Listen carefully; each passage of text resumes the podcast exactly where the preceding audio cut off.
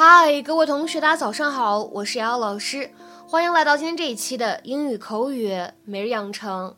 在今天这期节目当中呢，我们来学习这样的一段英文台词，来自于《摩登家庭》的第二季第二十二集。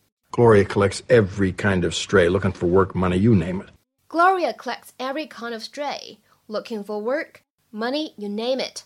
Gloria 收留各种流浪汉。求职的、求财的，各色人物应有尽有。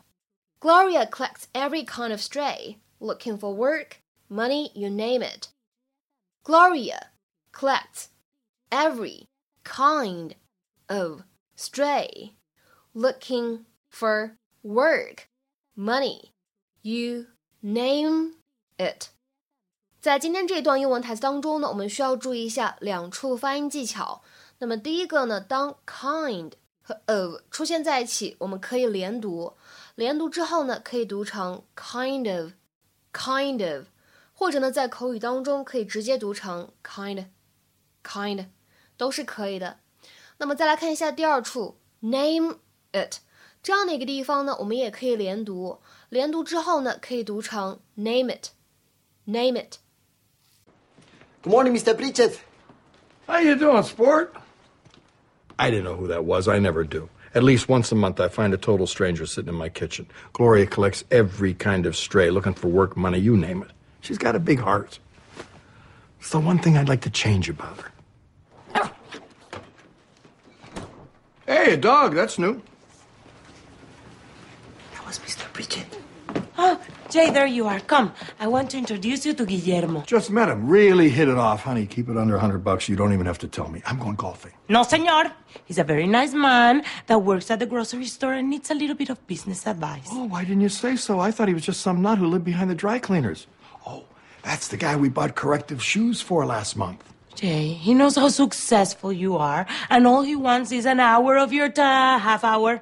Ten minutes, I promise him. Honey, I love you, but why do you drag me into these things? You've got to learn to say no to people. Fine. Ask me if you can go golfing now. Other people.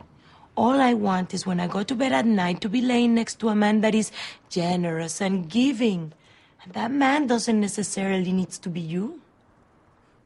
Okay, let's do this. Okay. Guillermo! 接下来呢，在今天这期节目当中呢，我们来学习一下这样一个表达，叫做 "you name it"。它呢，其实之前出现在我们的节目当中过。我们这边呢，稍微复习一下，它的字面的意思指的是你点呗，你说呗。所以经常在口语当中呢，引申成为凡是你说的，凡是你能想到的，什么什么都有这样一个意思。You say you name it usually after or before a list.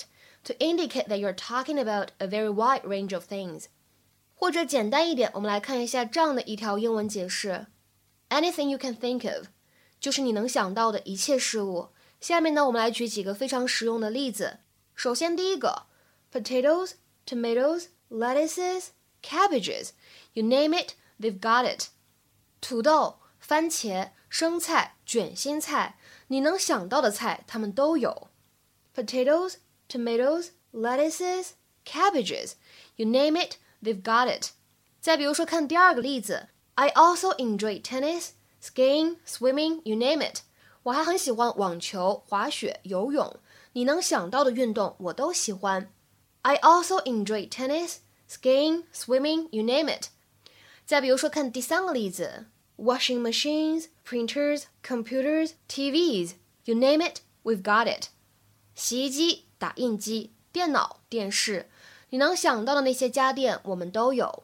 Washing machines, printers, computers, TVs, you name it, we've got it。再比如说，看最后一个例子，You name it, anything you need or want, I'll do it。说吧，你需要什么或者想要什么，跟我说，我去做。You name it, anything you need or want, I'll do it。那么在今天节目的末尾呢，请各位同学尝试翻译下面这样一句话，并留言在文章的留言区。动物园里什么动物都有。动物园里什么动物都有。那么这样一个简短的中文句子，如果我们要使用今天学过的这样一个表达去造句，你能想到哪些不同的句型呢？期待各位同学的踊跃发言。我们今天这一期节目呢，就先讲到这里，拜拜。